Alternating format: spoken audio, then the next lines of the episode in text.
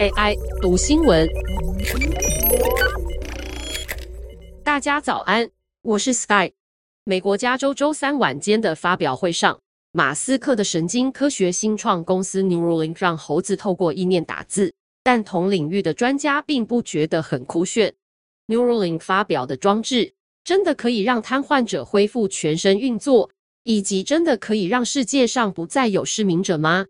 其实，早在二零零六年 YouTube 尚未诞生的时代，就已经有人利用类似的技术，让人类靠意念输入讯息。只是当时的设备更笨重，需要用线路将人与一台电脑连接。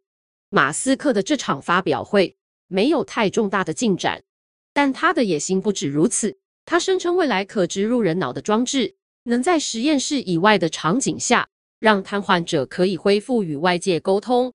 许多神经外科医生和神经科学家也致力于同样的领域，但他们怀疑发表会上的重点产品 Link 是否有取得重大进展。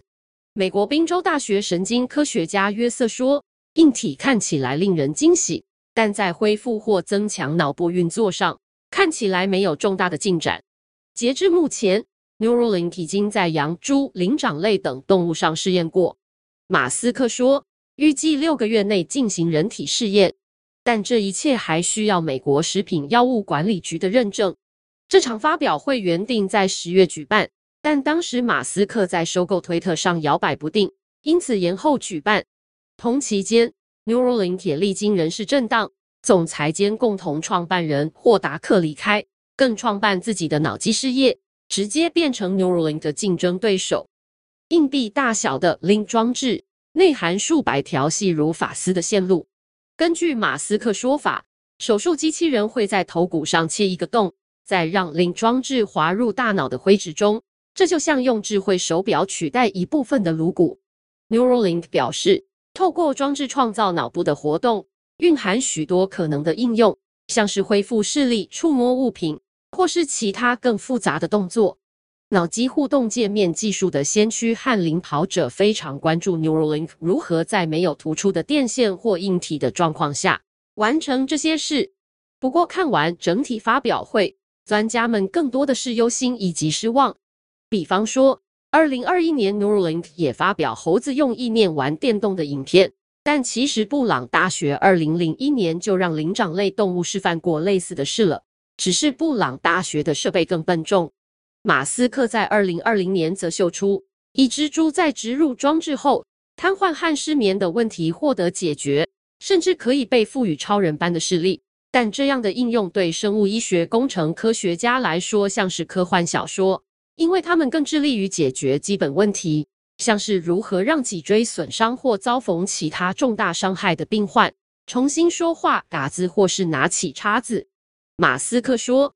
他希望这个装置可以让盲人重见光明，以及让遭逢严重脊椎损伤的病患恢复全身功能。这样的野心引发全场欢呼。只是发表会并没有呈现出已经取得的进展。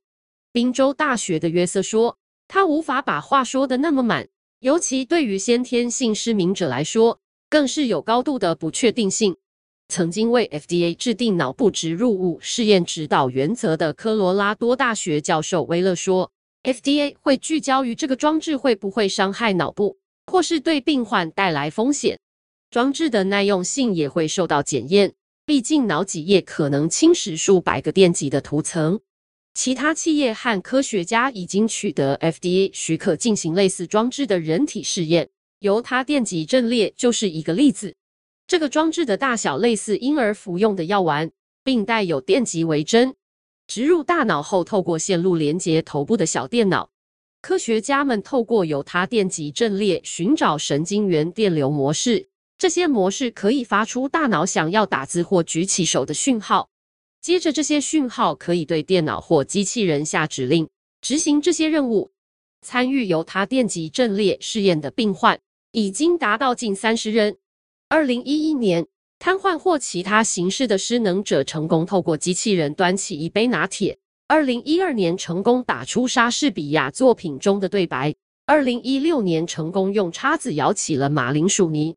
然而，由他电极阵列的劣势在于不利长期使用。由于装置是有线连接，病患必须被拴在机器上，而且装置也可能引发脑部感染风险。因此，致力于无线连接的 Neuralink 等脑机对接技术公司依然有非常大的利基点。世界会期待马斯克实现他的狂言。以上文章由张永晴编译，技术由雅婷智慧提供。